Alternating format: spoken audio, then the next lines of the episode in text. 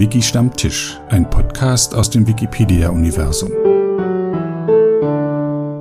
Hallo und herzlich willkommen zu einer neuen Episode von Wiki Stammtisch. Heute zu Gast Eva Gredel. Hallo. Hallo, guten Tag, Herr Wallroth. Schönen Gruß nach Mannheim. Stellen Sie sich doch bitte mal vor.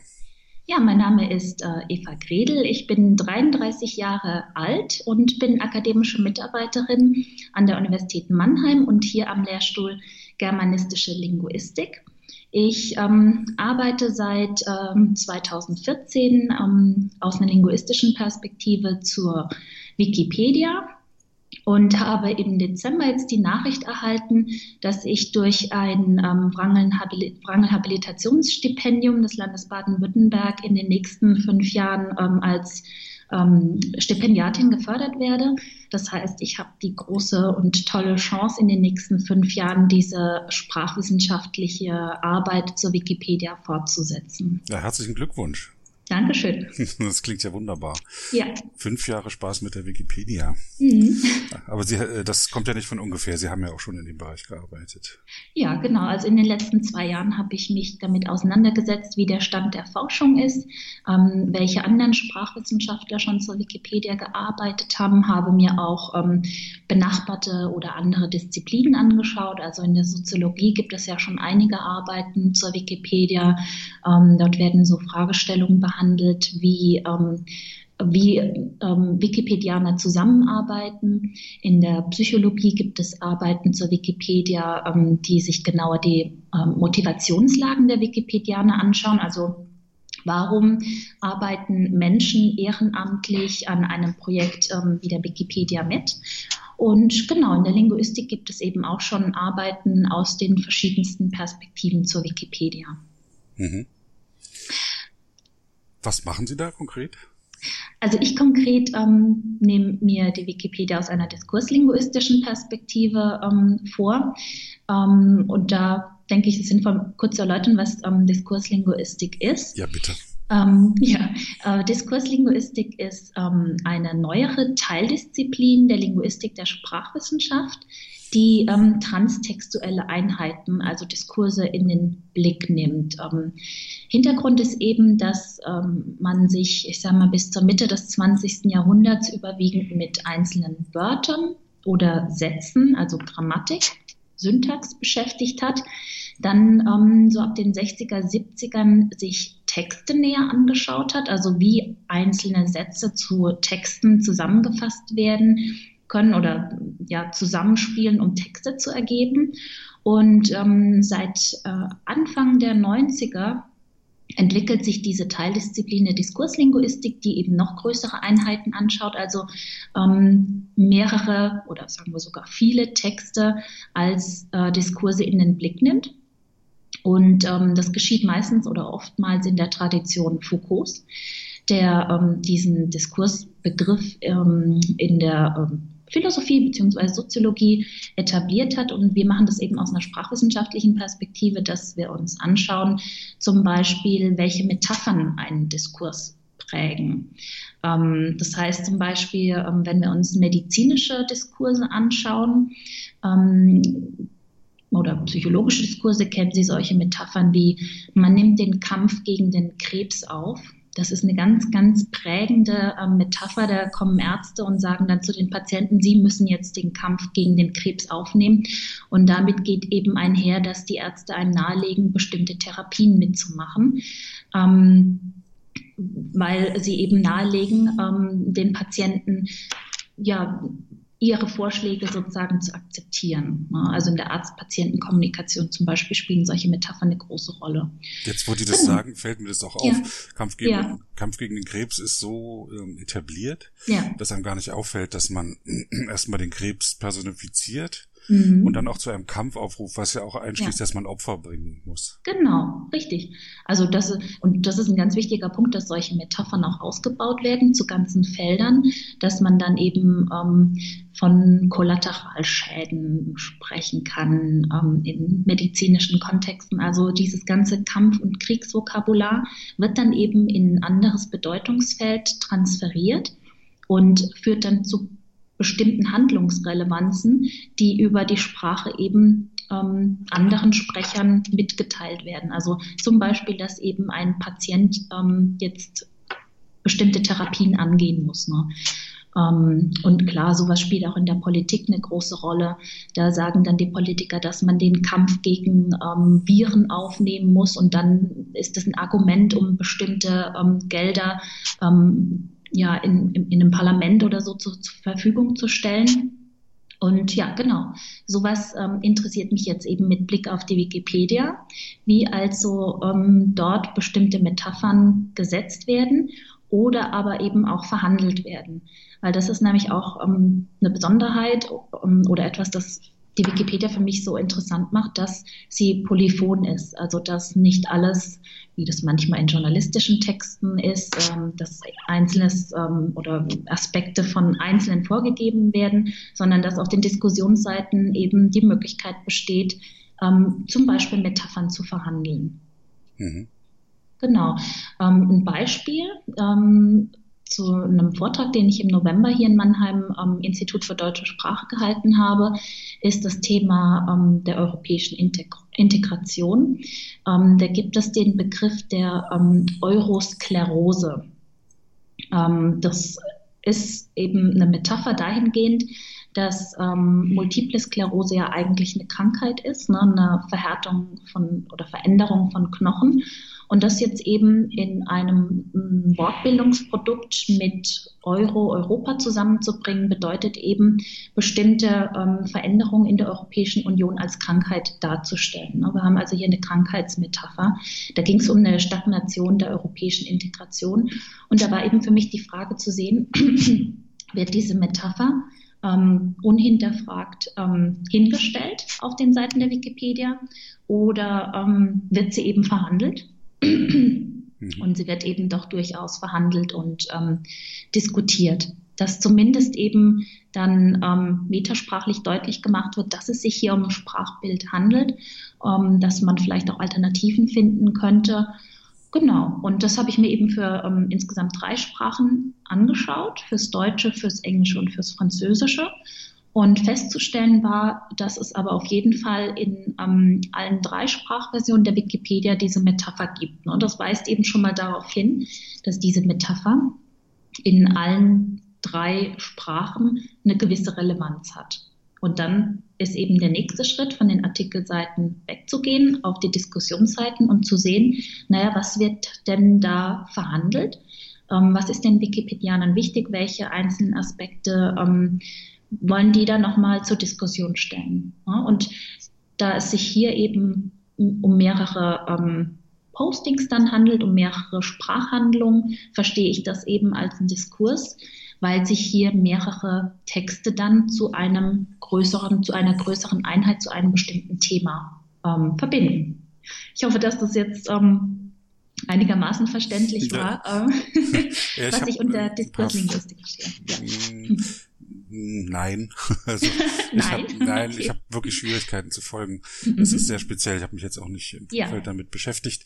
Mhm. Ähm, Sie sagen, die zum Beispiel diese Eurosklerose, dass das in verschiedenen Wikipedien ähm, vorhanden ist, der Begriff. Das genau. heißt, es gibt immer einen eigenen Artikel dazu oder es wird genau. in Artikeln verhandelt. Aha. Beides. Also es gibt einen eigenen ähm, Artikel, ne?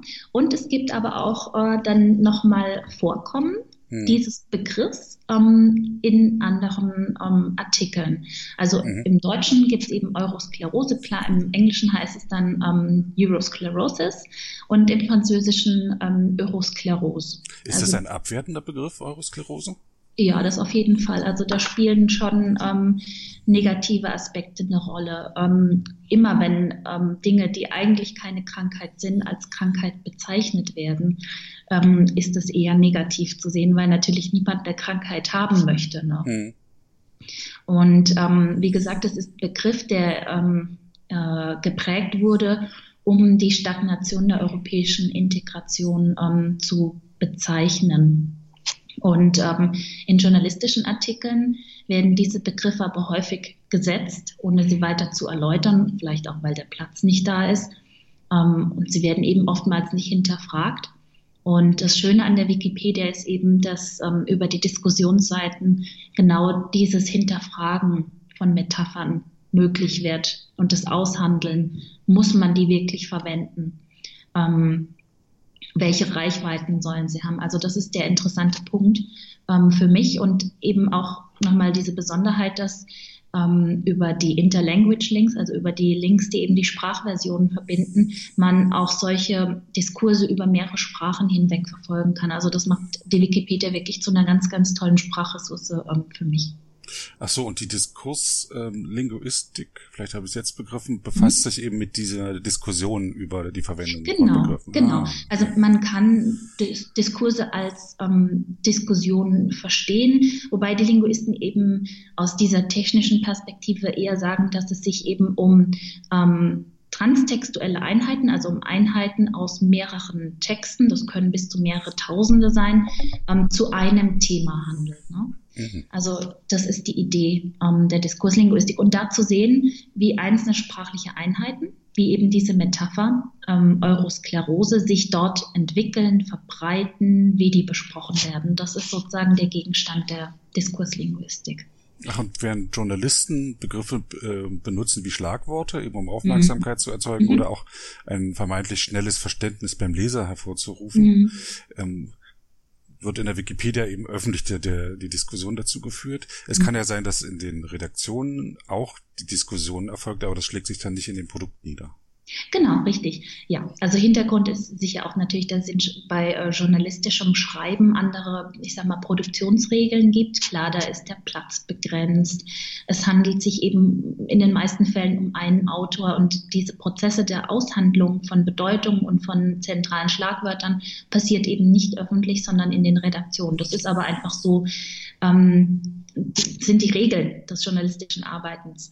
Ähm, äh, aber noch interessanter ist es eben für mich als Sprachwissenschaftlerin dann eben nicht journalistische Texte zu untersuchen, wie das bisher in der Diskurslinguistik überwiegend getan wurde, sondern eben bei der Wikipedia zu sehen, dass es hier eben, dass hier Aushandlungsprozesse öffentlich geführt werden auf den Diskussionsseiten und man somit ähm, ein polyphones Bild bekommt. Also von Diskursen polyphon bedeutet, dass eben hier ähm, viele beitragen können ähm, zu diesen Diskussionen, die dann aus unserer linguistischen Perspektive dis als Diskurse zu verstehen sind.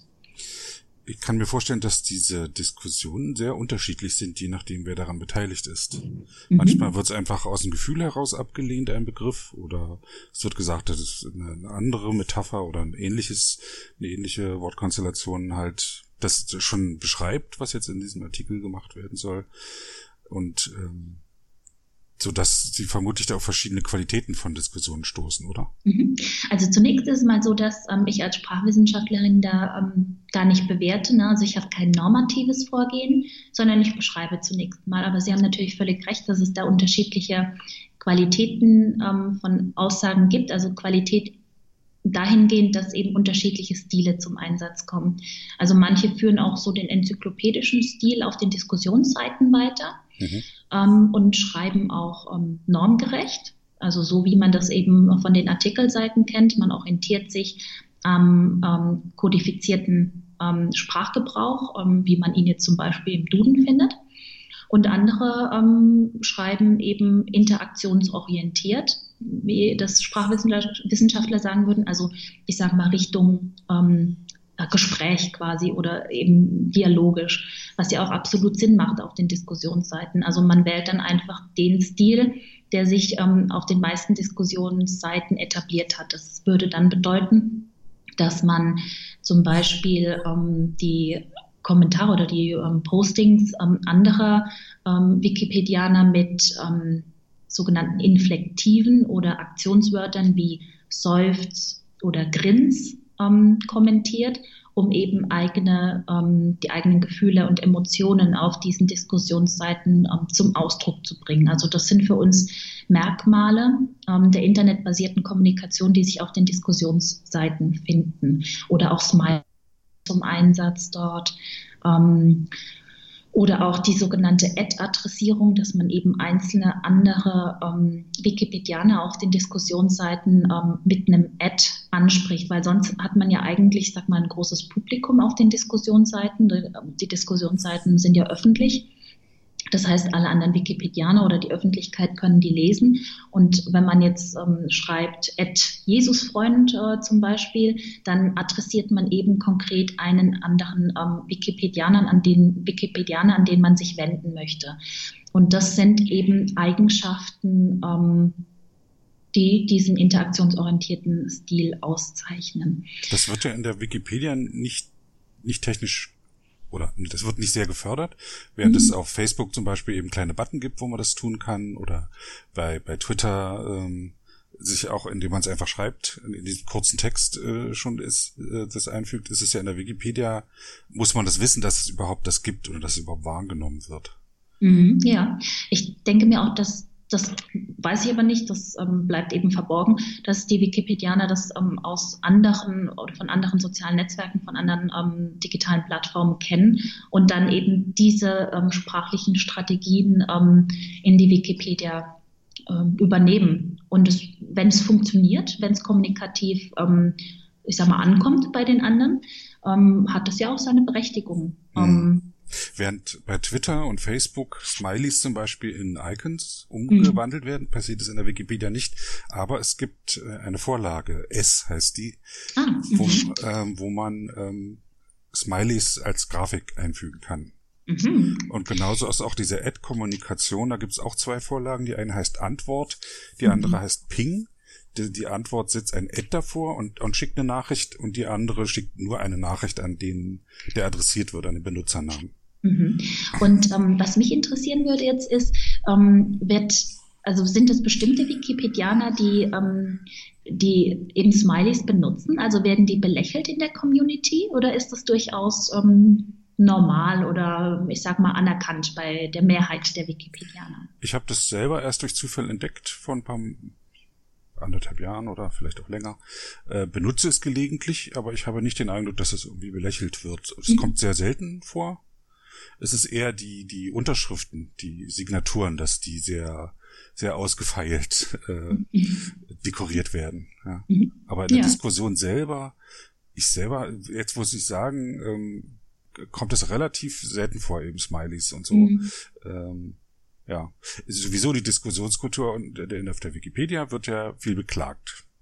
Mhm. Ja, also es wird auf, zum einen ist es das, das Online ähm, Verhalten, was sich sehr unterscheidet eben von normalen, also Real-Life-Diskussionen. Und mhm. zum anderen ist es auch die, ähm, die technische Unterstützung von Diskussionen. Ähm, das heißt, die Diskussionsseite sind auch pure Wiki-Seiten. Man muss also die Syntax ganz gut kennen, um überhaupt richtig zu antworten an dem Diskussionsstrang. Mhm. Ja, aber ähm, was man sagen kann, also von der Stillage her, ähm, ist mein Empfinden, dass die doch sehr hoch ist auf den Diskussionsseiten der Wikipedia. Also ich habe auch schon ähm, Shitstorms ähm, analysiert, die auf anderen sozialen Netzwerken stattfinden, natürlich nicht auf der Wikipedia. Und da ist doch die Stillage noch eine ganz andere. Also da kommen richtig vulgärsprachliche Elemente vor. Und das ist doch in der Wikipedia ähm, auf den Diskussionsseiten auch sehr selten. Ähm, auf der Wikipedia finden sich schon solche Begriffe, solche Wortneubildungen wie News-Tickeritis, oder Ziteritis, Abkürzeritis. Da hätten wir wieder Krankheitsmetaphern, ne? weil Itis, diese Endung, zeichnet ja normalerweise ähm, entzündliche Krankheiten aus. Mhm. Also sowas wie Rach Rachitis zum Beispiel oder Meningitis. Und wenn man News-Tickeritis diesen Vorwurf einem anderen Wikipedianer macht, sagt man eben, dein Verhalten ähm, auf den Diskussionsseiten oder auf den Artikelseiten der Wikipedia ist eben wie eine Krankheit. Ne? Also dass man hier schreibt, als wenn das hier ein Newsticker wäre, ist nicht gewünscht auf der Wikipedia und deswegen hänge ich dieses Itis an, dieses Morphem, wie der Sprachwissenschaftler sagen würde, diesen ähm, Wortbestandteil und zeichne deshalb dein Verhalten als krankhaft aus, sozusagen. Ne? Das ist wieder diese Metapher. Aber das ist doch noch ein sehr, sehr hoher Stil und jetzt aus meiner sprachwissenschaftlichen Perspektive ist es natürlich sehr, sehr ähm, spannend und schön, was da an Wortneubildungsprodukten ähm, zu finden ist. Also mhm. so richtig ähm, Schimpfwörter oder ähm, ja, so vulgärsprachliche Elemente habe ich bisher ähm, auf den von mir untersuchten Diskussionsseiten noch nicht gefunden. Was ich ab und zu finde, ähm, was Richtung Hate Speech geht, ähm, ist diese, dieser Vorwurf, dass jemand ein Troll ist mhm. ähm, oder eine Sockenpuppe. Das findet sich immer wieder und ich glaube auch, dass das ähm, auf, ähm, also auf sozialen Netzwerken ein sehr, sehr schlimmer Vorwurf ist, weil er die Person äh, sehr stark diskreditiert in ihrem digitalen Dasein, sage ich mal. Mhm. Also das ist dann auch ein Vorwurf, auf den ähm, häufig die ähm, beschuldigten Wikipedianer sehr heftig reagieren. Da kommen dann auch Smileys, also dann ähm, die traurigen ähm, und bösen Smileys zum Einsatz. Ähm, oder es wird eben, es werden ähm, mehrere Interpunktionszeichen gesetzt, also Ausrufezeichen, Ausrufezeichen, Ausrufezeichen. Ich bin kein Troll, wie gesagt, mhm. Ausrufezeichen. Ne? Ähm, also da wird dann schon sprachlich heftig reagiert, weil das eben so ein ähm, schlimmer Vorwurf ähm, ist im Netz, jemanden als Troll zu bezeichnen. Aber wie gesagt, also vulgärsprachliche Elemente sind das ja nicht, ähm, bei weitem nicht. Von daher, ähm, ja, also kann ich sagen als Sprachwissenschaftlerin, das ist mir noch nicht begegnet auf der Wikipedia. Hm. Ja, es gibt auch unterschiedliche Diskussionsseiten, zum Beispiel die äh, Wikipedia Doppelpunkt Kurier Mhm. Der Diskus ist eine, die Diskussionsseite ist hochfrequentiert, also wird jeder, mhm. fast jeder Artikel, der im Kurier geschrieben wird, wird da ausführlich äh, diskutiert. Mhm. Dort wird auch alles stehen gelassen, aber zum Beispiel gab es jetzt ähm, aktuell eben äh, Streitereien um äh, Wikipedia Doppelpunkt Schiedsgericht. Da war auf der Diskussionsseite äh, auch viel los, aber dort werden auch Beiträge rausgenommen von anderen Leuten weil äh, das Schiedsgericht äh, eben steht auch drüber, dass diese Diskussion kuratiert wird. Mhm. Wenn einfach jemand äh, einen sehr langen Text, der kein, kein Diskussionsbeitrag ist, wird er kann er durchaus gelöscht werden. Äh, Sachen werden auch wegarchiviert aus dieser Diskussion, während andere, Seiten stehen, andere Sachen stehen gelassen werden. Also auch da wird auf, auf so in, in das leere Wiki hinein werden äh, Strukturen reingebracht. Ich finde das mhm. sehr, sehr interessant. Ja, ist auch ein Punkt, der ähm, mich als Diskurslinguistin interessiert, also das Thema Macht. Ne? Mhm. Ähm, also bei uns geht es eben darum, äh, in der Diskurslinguistik zu sehen, wie sich bestimmte Sprachhandlungen, bestimmte Äußerungen, Schlagwörter durchsetzen und wie ähm, Machtgefüge, Beziehungsgefüge ähm, da eine Rolle spielen.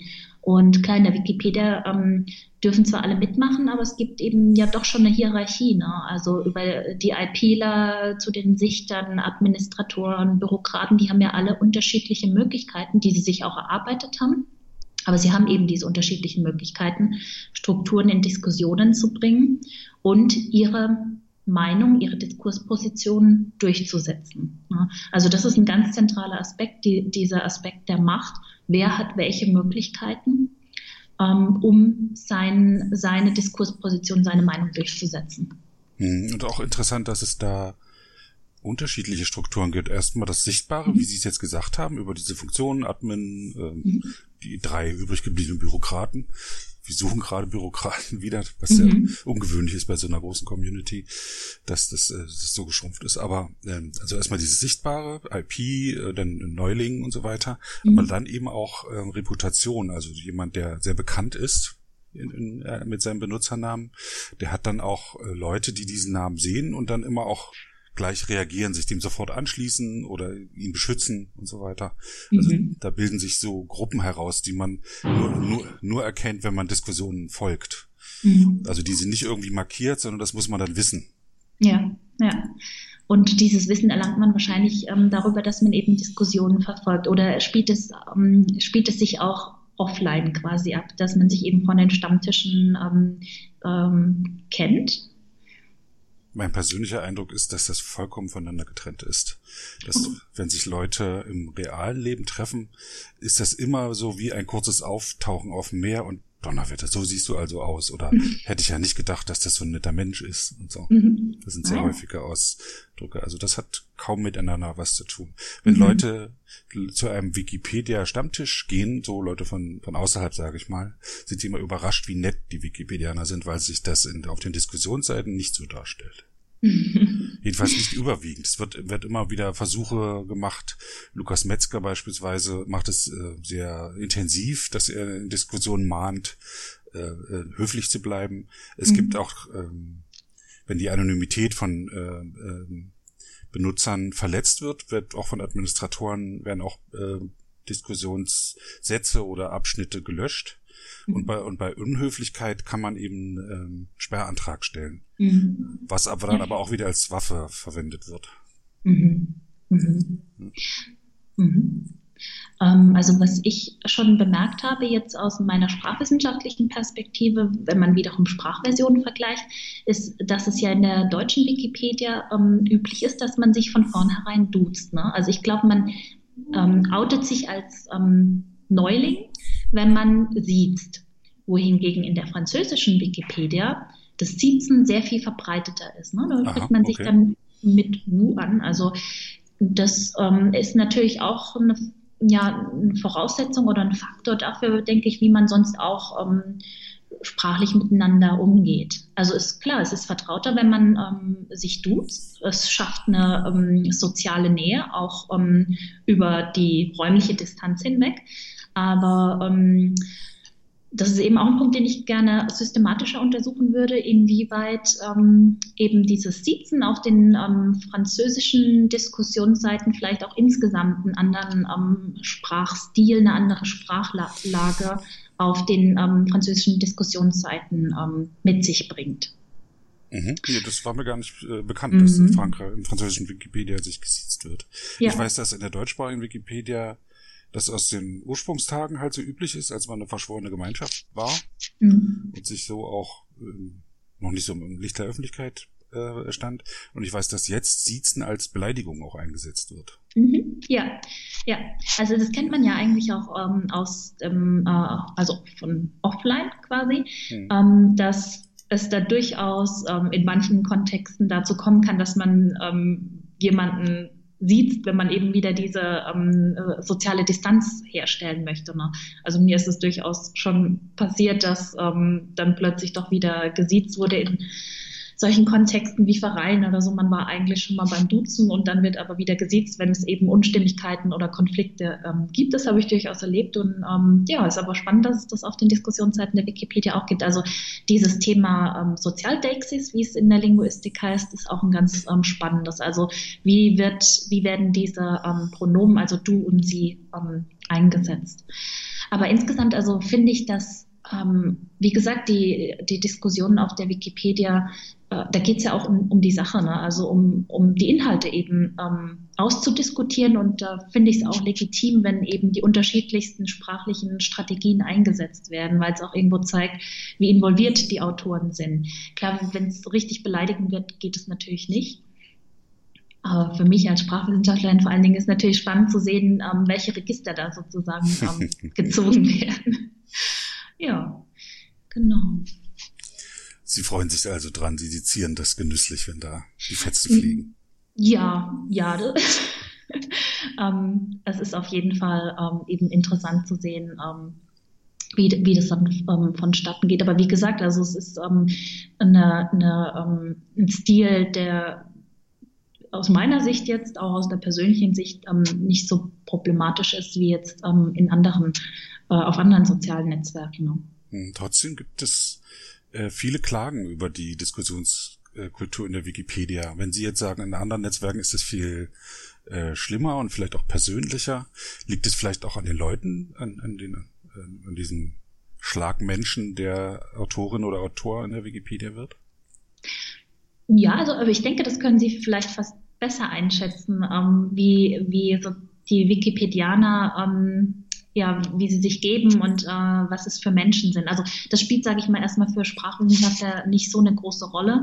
Ähm, ähm, wie, welchen Bildungsstand und so weiter ähm, Wikipedianer haben, aber welchen Eindruck haben Sie? Wie ist die Wikipedia-Community ähm, äh, ausgestaltet? Was sind das für Menschen? Was würden Sie sagen? Ich äh, kenne äh, in meinem privaten Umfeld auch nur Leute, die wie Wikipedianer sind. Mhm. Okay. Ich befehle, be, bewege mich da in meinen natürlichen Biotopen. okay. Ja. Aber ähm, noch eine Frage an Sie. Wie ist das mit mhm. äh, Männern und Frauen? Ähm, naja, das ist, ist eine schwierige Frage. Also ich finde es auch eine interessante Fragestellung zu sehen, ob es ähm, da ähm, geschlechtsspezifische Unterschiede ähm, gibt bei den Sprachhandlungen, die man auf den Diskussionsseiten findet. Aber da ja die meisten ähm, Wikipedia oder viele Wikipedianer nicht unter Klarnamen schreiben, können wir das gar nicht so genau nachvollziehen. Ähm, Oder Sie müssen mir einen Trick verraten, äh, wie man das herausbekommen kann, ob es sich um eine Frau oder um einen Mann handelt. Also man weiß ja am Ende nicht, wer da sozusagen am Rechner sitzt. Ne? Das, ja, Nein, es gibt keinen wirklichen Trick. Also entweder mhm. äh, legt es die Person offen oder nicht, was sie für ein Geschlecht hat. Mhm. Sie kann es offenlegen über den Benutzernamen selber, der dann ja. vielleicht weiblich ist, obwohl es auch mhm. männliche Benutzer gibt, die weibliche Benutzernamen verwenden. Ja. Und man kann auch sein Geschlecht einstellen in die Benutzereinstellungen. Äh, da kann man das dann nachsehen und dann funktioniert auch, dass man nicht eben Benutzer Fridolin Freudenfett ist, sondern Benutzerin Itti ist beispielsweise. Mhm. Ja, ja. Ähm, also genau diese, diese, ich sag mal, diese Systemmöglichkeiten gibt es, ne, dass man das ähm, offenlegt, aber letztendlich weiß man trotzdem nicht, ob ähm, jetzt hinter äh, einem männlichen, männlich markierten Account vielleicht doch eine Frau steckt. Ne? Also von daher ist es eben schwierig, das nachzuvollziehen. Von daher habe ich es für mich noch nicht in Betracht gezogen, in diese Richtung zu forschen. Aber ich finde es natürlich toll, dass ähm, es ähm, ja viele Projekte und Aktionen gibt, um mehr Frauen für die Wikipedia zu begeistern. Das ist für mich auch persönlich ein Anliegen, ähm, dass es noch mehr Wikipedianerinnen gibt und ähm, ich selbst bin ja nicht Wikipedianerin, ähm, weil sonst der Vorwurf kommen könnte, dass ich mir meine eigenen ähm, Daten sozusagen ähm, in die mhm. Wikipedia schreibe, die ich dann später wissenschaftlich analysiere, was aus einer wissenschaftlichen Perspektive natürlich Quatsch wäre. Ähm, aber wenn ähm, dieses große Habilitationsprojekt, das ich in den nächsten fünf Jahren ähm, bearbeiten möchte, dann abgeschlossen ist, dann würde ich auch wirklich sehr gern ähm, Wikipedianerin werden, wenn dann sozusagen dieser Vorwurf nicht mehr so im Raum stehen könnte. Genau. Was kann man denn erwarten von jetzt Ihrem Forschungsprojekt? Was, äh, oder was können die Wikipedianerinnen und Wikipedianer erwarten? Also ein ähm, Bereich, der, für die Wikipedia wahrscheinlich ähm, insgesamt sehr interessant ist, ist das Thema Trollkommunikation. Da ist ja auch ein großes Anliegen ähm, der Wikimedia Foundation, wenn ich das ähm, richtig im Blick habe, dass man eben Trolle, die wirklich ähm, bösartig nur in der Wikipedia mitarbeiten, ähm, detektieren kann, dass man die ausfindig machen kann. Ähm, da möchte ich eben sehen, welche sprachlichen Muster zeichnen Trolle aus. Wie kann man da eben ähm, diese Trolle ausfindig machen? Mhm. Das ist ein Punkt, den man wahrscheinlich dann auch in der Praxis ähm, nutzbar machen kann. Ähm, ein großer Punkt ist bei mir auch das Thema ähm, Text-Bild-Zusammenhang. Ähm, wie setzen die Wikipedianer Bilder ein, um die Wikipedia, Wikipedia sozusagen multimodal auszugestalten, also sie eben zu bebildern? Und welche ähm, Metadiskurse finden zu dieser Bebilderung statt? Und ähm, ich weiß ja, dass eben glaube ich, die Zielrichtung auch dahin geht, dass man eben noch mehr Bild- und Videomaterial in die Wikipedia integriert. Und vielleicht könnte man da eben auch ähm, Rückschlüsse aus meinen Ergebnissen ziehen, wie man da die sozusagen die Diskurse auf den Diskussionsseiten noch in diese Richtung bringen kann. Und ähm, der dritte Punkt ist, ähm, dass ich jetzt in meiner Lehre auch die Wikipedia mit meinen ähm, Studenten in den Blick nehme. Sehr schön. Ja, freue ich mich auch sehr äh, drauf. Im Frühjahrssemester hier an der Uni Mannheim im Februar geht's los. Und ähm, da die Studenten ja ähm, nach Abschluss des Seminars dann ähm, ja die Wikipedia gut kennen und wissen, wie man sie bearbeitet, hoffe ich, dass ähm, da aus meinen Seminaren vielleicht auch Wikipedianer hervorgehen. Ganz wichtig ist mir natürlich auch, ähm, dass Vorurteile gegenüber der Wikipedia ähm, abgebaut werden. Ähm, ich betreue ja in meinen Seminaren Lehramtsstudenten, das heißt, es sind zukünftige Deutschlehrer. Mhm. Und ich glaube, in diesen ähm, Kontexten ist eben oftmals das Vorurteil, dass ähm, Schüler überwiegend Texte aus der Wikipedia rauskopieren, um sich Arbeit zu sparen. Aber ähm, meine Chefin Angelika Storrer hat da auch ähm, schon dazu gearbeitet, dass man eben ähm, die Wikipedia eben auch didaktisch, pädagogisch einsetzen kann, dass man eben Schüler heranführt an die Wikipedia, ähm, dass sie dazu beitragen. Und da gibt es auch ein ganz tolles Projekt ähm, von Siko van Dijk, das Klexikon. Und dazu ja. gibt es auch, glaube ich, schon einen Podcast-Beitrag ähm, oder sogar zwei, die ähm, Lexikon thematisieren, dass man auch schon eben Kinder heranführt an dieses kollaborative Arbeiten. Ähm, genau, das wird eben auch Thema meiner ähm, Seminare sein. Und ich denke, das ist auch ein Beitrag, den ich eben ähm, ganz konkret zum Gedeihen der Wikipedia ähm, machen kann. Welche Vorte Vorurteile gibt es denn gegenüber der Wikipedia? Also wie gesagt, eben ähm, eher, ich sehe die Vorteile eher bei der Nutzung, dass eben Schüler, Studenten, Kinder die Wikipedia nutzen, um dort abzuschreiben. Und ähm, klar, da gibt es vielleicht Einzelfälle, aber ähm, das möchte ich eben so wenden, dass man sagen kann, naja, die Wikipedia ist ja ein toller Schatz, den wir haben. Ähm, da eben äh, zumindest eine erste Orientierung in vielen Wissensbereichen zu finden und die ähm, öffentliche Meinung eben dahingehend zu wenden, dass man sagt, ähm, dort mitzuarbeiten und äh, die Wikipedia eben als Nachschlagewerk zu verstehen und nicht als ähm, Ort, an dem man einfach was runterkopiert, das ist mir wichtig, ähm, das mitzugeben sozusagen. Und ähm, es ist ja auch so, dass viele eben nur die Artikelseiten der Wikipedia kennen und die Diskussionsseiten gar nicht. Die wissen also nicht, wie da gerungen wird um die ähm, Artikel. Und auch das eben nochmal offen zu legen, ist auch ein ganz zentraler ähm, Punkt in meinen Seminaren.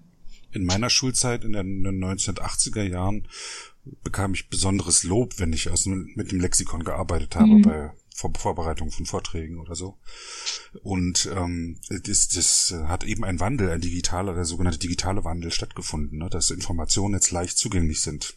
Mhm. Überall, wo wir sind, über Smartphones kann man jederzeit auf Informationen zugreifen. Und was jetzt eben tatsächlich ansteht, immer noch, aus meiner Sicht, weil ich mich ja nun schon sehr lange damit beschäftige, aber im Großteil der Bevölkerung ist es eben noch nicht angekommen, ist, wie gehe ich richtig damit um? Mhm. Einfach rauskopieren genau. geht nicht. Das machen jetzt sogar mhm. Studenten und das machen Doktoranden, äh, dass sie in mhm. Doktorarbeiten ganze Abschnitte äh, rauskopiert haben, was aber sehr leicht nachzuweisen ist. Mhm. Ja. Und ich glaube, dass die ähm, Digital Natives, ähm, die jetzt so langsam heranwachsen, ja auch wissen, dass es leicht zu überprüfen ist. Und es gibt ja ähm, die Möglichkeit, Plagiate eben ähm, sichtbar zu machen äh, über bestimmte Softwareprogramme und ähm, das mitzuteilen, auch der, ähm, der Öffentlichkeit ist ja auch ganz wichtig. Und wie Sie sagen, eben da ja Strategien mitzugeben, wie man mit Wikipedia umgeht, dass es eben ähm, ein wichtiges Mittel ist zur ersten Orientierung, aber dass es dann eben auch ähm, zum Beispiel in universitären Kontexten wichtig ist, dann richtig wissenschaftlich zu arbeiten, wie es zu, zu, zu, zitieren, zu belegen, wie es ja auch in der Wikipedia ähm, passiert. Also das mitzugeben, ne, das ist, denke ich, ganz wichtig. Ja. Wenn, wenn, man nur abschreibt aus der Wikipedia, lernt man nichts und trägt auch nichts zur Wissenschaft bei. Genau. Ja. Aber man hat einen riesen Vorteil, indem man ähm, so Seiten, äh, wenn man sich mit einem Thema beschäftigt, beschäftigt man sich ja immer mit tausend Themen. Das mhm. heißt, es kommen Begriffe vor wie Rachitis und dann schlaue ich eben schnell mal nach, was Rachitis ist mhm. und kann das eben auf der Wikipedia tun, statt jetzt umständlich irgendwie ähm, suchen zu müssen oder gar ein Buch hervorholen zu müssen, mhm. wo es dann, was dann vielleicht ein medizinisches Fachbuch ist, wo ich dann auch nochmal fünf Wörter nachschlagen müsste. Ja. No. Ja, und da die Wikipedia ein Hypertext ist, sind ja eben, wie Sie es schon gesagt haben, die einzelnen Begriffe oftmals wiederum mit Artikelseiten hinterlegt und über Links verfügbar, was natürlich ähm, eine sehr viel schnellere Wissensaneignung ermöglicht. Ne? Ich komme von einem zum nächsten und kann mir eben immer die einleitenden Sätze lesen und weiß dann ungefähr, um was es geht. Ähm, und das ist auch wichtig für Alltagswissen. Aber ähm, genau, ein wissenschaftliches Wissen erarbeitet man sich dann eben doch nochmal anders, indem man ähm, eben doch wissenschaftliche Monographien ähm, konsultiert. Das kann ja auch wieder digital sein. Also viele wissenschaftliche Monographien liegen mittlerweile ja auch als E-Book zum Beispiel vor. Aber es sind einfach, es ist jetzt aus einer sprachwissenschaftlichen, sprachwissenschaftlichen Perspektive sind es andere Textsorten die eben nochmal ähm, anders argumentieren und vielleicht auch nochmal ein anderes Detailwissen dann ähm, doch präsentieren. Und diesen ähm, Unterschied ähm, verschiedener Textsorten und den Umgang mit den unterschiedlichen Textsorten, das steht, wie gesagt, im Zentrum auch um, ähm, meiner ähm, Seminare hier an der Uni Mannheim. Was werden die äh, Studenten konkret tun? Also sie werden sich vermutlich Accounts anlegen und auch ein bisschen arbeiten. Und, mhm. Oder was machen sie linguistisch jetzt mit den Studenten? Genau, also das Seminar beginnt zunächst mal ähm, nach einer organisatorischen Sitzung mit einem Gastvortrag von Siko van Dijk, hm. der ähm, eben uns dann schon mal äh, das richtige Insiderwissen mit auf den Weg gibt sozusagen. Und ähm, dann äh, geht es natürlich erstmal darum, dass die ähm, Studenten die verschiedenen Namensräume erkunden. Wie gesagt, also wenn man als Neuling an die Wikipedia herangeht, äh, ist einem das noch gar nicht so klar, welche Namensräume es gibt. Dann kennt man oftmals so die Artikelseiten. Also dieses Vertrautmachen ähm, mit den verschiedenen Namensräumen ist wichtig. Und dann geht es aber auch schon darum zu erkennen, was ich vorhin erläutert habe, dass es unterschiedliche Stile gibt. Ne? Also dass man eben sprachwissenschaftlich dann beschreibt, dass es einerseits diesen enzyklopädischen, textorientierten Stil gibt und auf den Diskussionsseiten dann eher den interaktionsorientierten Stil. Ähm, das zu erkennen ist eben wichtig und das ist auch ein Punkt, den zum Beispiel spätere Deutschlehrer, zukünftige Deutschlehrer auch ihren Schülern dann wiederum mitgeben können. Also das ist für uns schon mal ein wichtiger Aspekt eben ähm, der Wikipedia, dieses ähm, gleichzeitige oder parallele Existieren der verschiedenen Stile. Mhm.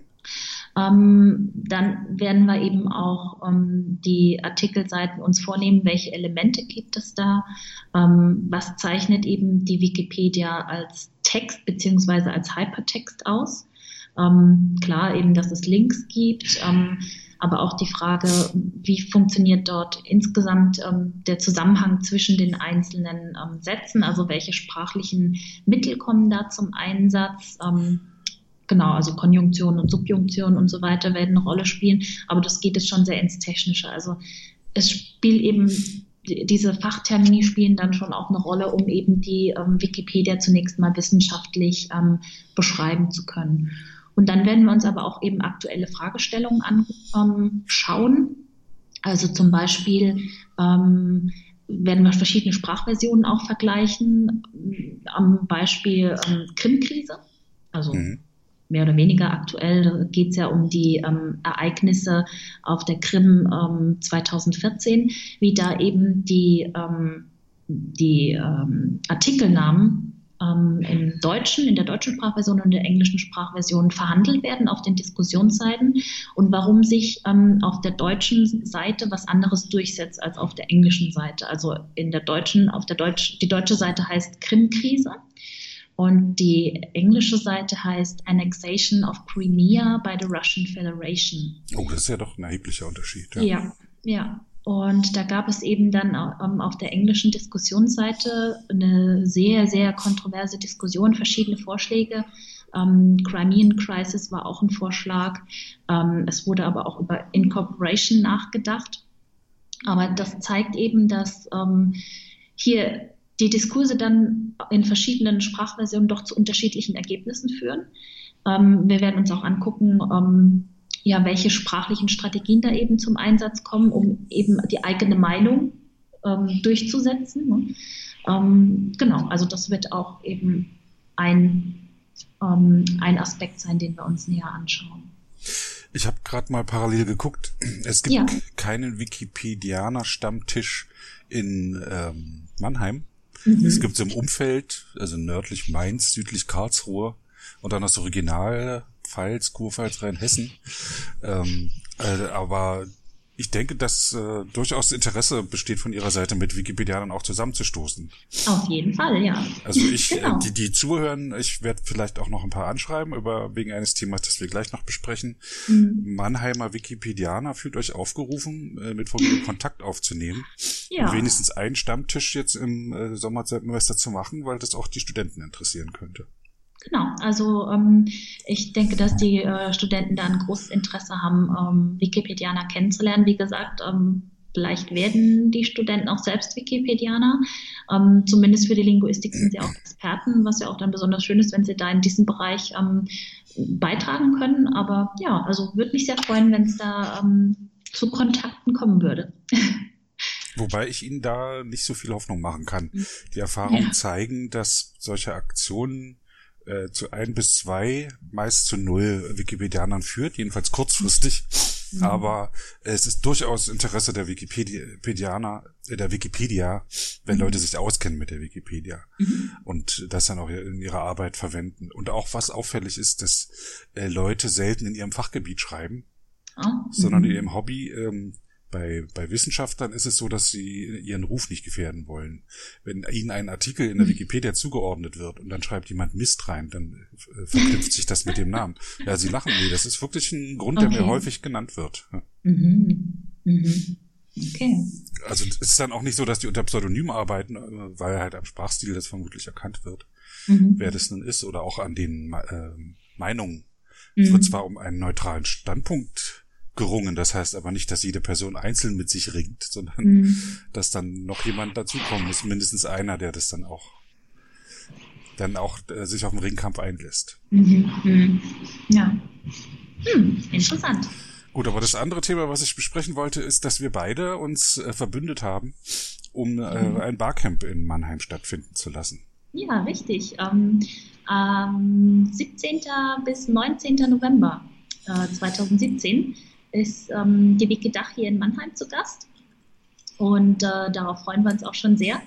Ähm, geplant ist ja auch, dass es neben, dem, äh, neben den üblichen Formaten, sage ich mal, ähm, die ähm, sich ja bei der Wikidach etabliert haben, äh, auch ein wissenschaftliches Kolloquium geben soll, mhm. äh, überwiegend eben aus dieser sprachwissenschaftlichen Perspektive. Ähm, also Dort werden dann ähm, aktuelle Arbeiten aus der Sprachwissenschaft zur Wikipedia vorgestellt. Aber ich freue mich natürlich auch besonders, ähm, hier die Wikipedianer im Mannheimer Schloss zu Gast zu haben. Wir haben ja auch da schon über verschiedene Formate gesprochen. Es soll vielleicht ein ähm, Edit-a-Ton, heißt es richtig, mhm. geben oder ein ähm, Wiki-Dojo. Und ähm, auch da möchte ich auf jeden Fall meine ähm, Studenten ähm, akquirieren, dass sie da mit dabei sind. Ähm, sie einladen, dass wir da gemeinsam ähm, ja, unsere verschiedene Themen ähm, der Wikipedia näher anschauen, gemeinsam. Ja, ich bin Ihnen da sehr dankbar, dass wir im, ähm, wie heißt es, Ostflügel des Ehrenhofs ähm, mehrere Räume haben. Oder war es ja. der Westflügel? Ähm, Ehrenhof Ost. Genau. Ehrenhof Ost, genau. Genau, das ist der, der große ähm, Hof, wenn man äh, hier direkt vom Mannheimer Schloss steht. Genau. Und sie haben mehrere Vorlesungsräume oder Seminarräume äh, für uns reserviert und wir können auch die, den Wandelgang oder wie es heißt, dort vor, davor nutzen. Mhm, genau. Und, und ich will noch kurz erläutern, was ein, ein Barcamp ist. Das ist mhm. eine Konferenz, äh, bei der die Inhalte vorher nicht sonderlich geplant werden. Mhm. Die eigentliche Planung findet dann am Morgen des jeweiligen Tages statt. Das heißt, ähm, der kommt der zittrige Moment für die Organisatoren, wo sie sagen, wer jetzt, wer jetzt Vorträge halten will, tritt bitte vor.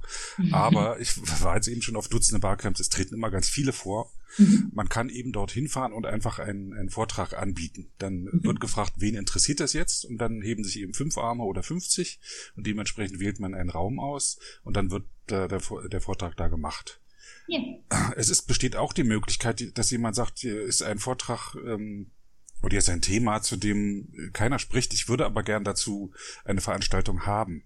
Und selbst mhm. auch dann finden sich immer Leute, die sagen, okay, dann machen wir eine Diskussionsrunde äh, oder ein, ein, Seminar oder so, ja, und äh, organisieren das dann, äh, während wir es, während wir es tun. Und auch da mhm. melden sich dann Leute, die interessiert sind und dann ein Thema eben besprechen. Ja. ja. Also es ist ein sehr offenes Format, es sind mhm. sehr viele Möglichkeiten. Was Sie auch schon nannten, ist halt ein Editor-Ton. Das machen wir auch, um ähm, weil viele Leute noch nicht keine Vorstellung davon haben, wie in der Wikipedia gearbeitet wird. Mhm. Und es ist, ähm, man macht es entweder am Bildschirm oder mit einem Beamer, dass man wirklich mhm. auf einem Bildschirm sieht, wie jemand konkret an einem Artikel arbeitet und man kann ihn gleichzeitig auch noch Fragen stellen, während er das tut. Mhm. Das ist auch für andere Wikipedianer interessant, anderen über die Schulter zu schauen. Mhm. Ja, finde ich auch ähm, wirklich ein sehr, sehr ähm, gutes Format. Und ähm, ich glaube, wir sollten auch noch dazu sagen, dass die Vorträge eben kein nicht wissenschaftlich sein müssen. Es wird zwar einen Teil wissenschaftlicher Vorträge am Freitag, den 17. November geben, aber der 18. Ähm, 19. November 2017, das sind ja die Tage, die ähm, reserviert sind, eben ähm, ja für das gemeinschaftliche ähm, Sprechen über die Wikipedia und ähm, wie Sie es gerade erläutert haben, ähm, für das Barcamp. Also die müssen ja nicht wissenschaftlich sein, die Vorträge. Nö, müssen nicht können, aber mhm. okay. man kann doch alles Mögliche. Also Wikidach ist jetzt ähm, Wikidach heißt es, weil es um Wiki, nicht nur Wikipedia, sondern auch die anderen Projekte geht, Wikimedia mhm. Commons, Wikisource, äh, Wikibooks und so weiter. Mhm. Äh, und Dach eben äh, Deutschland, Österreich, Schweiz für, mhm. für die deutschsprachigen Raum, was ja auch schon ein linguistisch äußerst äh, komplexes Gebilde ist, ja. Absolut, ja.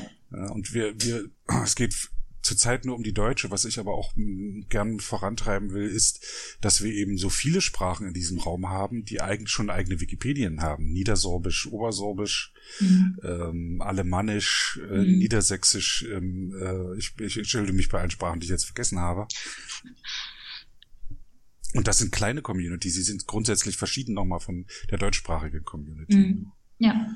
Und auch sprachlich ähm, interessant, weil gerade bei Alemannisch, das ist ja auch ein, ein Oberbegriff von äh, zahllosen Dialekten, die durchaus unterschiedlich sind. Genau, da gehört ja das ähm, Schweizerdeutsch auch mit dazu zum Beispiel. Das Lützeburgisch. Hm. Genau, ja. Und es wird aber auch sehr schön ähm, eben in dieser Sprachversion der Wikipedia dargestellt. Also da erhält man ähm, auch als Nicht-Linguist ähm, einen sehr, sehr schönen Überblick. Und ich finde es auch ähm, toll, dass es da eben Wikipedianer gibt, die ihre Leidenschaft für ihre ähm, Dialekte ähm, so ausleben da. Also das war für mich eigentlich auch ein Grund, um äh, Sprachwissenschaftlerin zu werden, diese Begeisterung für ähm, die Vielfalt eben der Sprache. Ne? Und wie gesagt, also der, den Sprachwissenschaftlern geht es auch nicht darum, ähm, normativ zu sagen, oh, das ist jetzt aber hier kein ähm, Hochdeutsch, sondern es geht eigentlich eher darum, eben diese Vielfalt zu beschreiben. Und die meisten Sprachwissenschaftler sage ich jetzt mal so, die haben eben auch eine Begeisterung für diese Vielfalt. Manche sind auch selbst Dialektsprecher, also ich kann auch ähm, Kurpelze sprechen. Ähm, äh, das ist der Dialekt, der hier in der Region gesprochen wird. Genau, und von daher ist es natürlich auch ein Punkt, der mich begeistert, dass es hier diese kleinen Sprachversionen gibt und dass man die auch so ähm, ja, gut vorfindet. Ich habe jetzt gesehen, dass es sogar eine Sprachversion für das ähm, Pennsylvania Dutch gibt. Mhm. Das ist ja ähm, die Sprache, die die Amish People in den USA sprechen. Dutch ist auch nicht ganz wichtig, ähm, dass es Dutch heißt, sondern das ist eben eine ähm, Variante des Deutschen. Da sind vor circa 200 Jahren hier aus dem Mannheimer Raum ähm, Deutsche ausgewandert in die USA. Und diese Sprache hat sich jetzt eben, ähm, die sie damals gesprochen haben, so einigermaßen erhalten, sage ich mal. Also klar, es gibt ähm, immer Sprachwandelphänomene, dass sich die Sprache verändert, aber das ist natürlich auch ein linguistisch interessantes Phänomen. Und da habe ich jetzt gesehen, dass es eben hier eine Pennsylvania Dutch Sprachversion in der Wikipedia gibt und dachte, wow, super, das ist ja echt ähm, klasse. Genau, und es ist auch eben eine Minderheitensprache, die ähm, nicht ähm, abnimmt, äh, sondern weil die, dieses Sprechen religiös motiviert ist. Ne? Also das ist eine sehr identitätsstiftende Sprache für die Amish People. Ähm, deswegen wächst auch eher die Sprechergemeinschaft, was auch wiederum sehr interessant ist für uns Linguisten. Also es ist wirklich ein, ein, eine ganz tolle Ressource für uns Linguisten. Ich bin da großer Fan von den kleinen Sprachversionen. Mhm. Ja. Ich danke Ihnen 4000 Mal für dieses wunderbare Gespräch. Gerne. Ich freue mich ähm, auf den November, wo wir uns dann auch mhm. endlich mal sehen werden. Ja. nachdem wir jetzt im, im Herbst kurz miteinander gesprochen haben. Ein Wikipedianer, der bei Ihnen Student war, hatte mich auf Sie aufmerksam gemacht. Mhm. Und ähm, auch sprachlich ähm, hoffe ich mir jetzt eigentlich auch von Ihrem Seminar, aber auch ähm, es steht ja ähm, nach der Schiedsgerichtsdiskussion in der deutschsprachigen Wikipedia ähm, wurde jetzt angekündigt, dass ähm, der Einfluss der Tagespolitik auf die Wikipedia oder der der aktuellen Politik, dass der näher untersucht werden soll. Mhm. Mhm. Ne, was für Sie sicher auch interessant ist und wo wir für, wo ich gelegentlich vielleicht auf Sie zurückkomme. Ja, prima. Ja, ich freue mich. Ich freue mich. Dann nochmal alle Wikipedianer im, sagen wir, im weiteren Umfeld von Mannheim, ähm, die äh, werde Frau Gredels Kontaktlink hier mit äh, auf die Seite setzen. Mhm. Dann kann sich dann gern dort melden oder bei mir, wenn ihr euch nicht traut, mit einer Frau zu sprechen. Und ähm, Ihnen wünsche ich noch einen schönen Tag. Ich danke Ihnen auch für das ähm, tolle Gespräch und freue mich auf die Wikidach im November 2017. Bis dahin. Tschüss. Bis bald. Tschüss.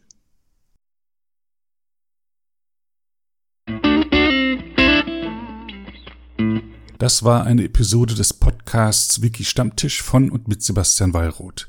Die Episode steht unter der Lizenz Creative Commons Namensnennung 4.0, abgekürzt CC by 4.0. Diese Lizenz erlaubt Ihnen erstens, die Episode zu teilen, also das Material in jedwedem Format oder Medium zu vervielfältigen und weiter zu verbreiten. Zweitens dürfen Sie die Episode bearbeiten, also das Material remixen, verändern und darauf aufbauen, und zwar für beliebige Zwecke, sogar kommerzielle.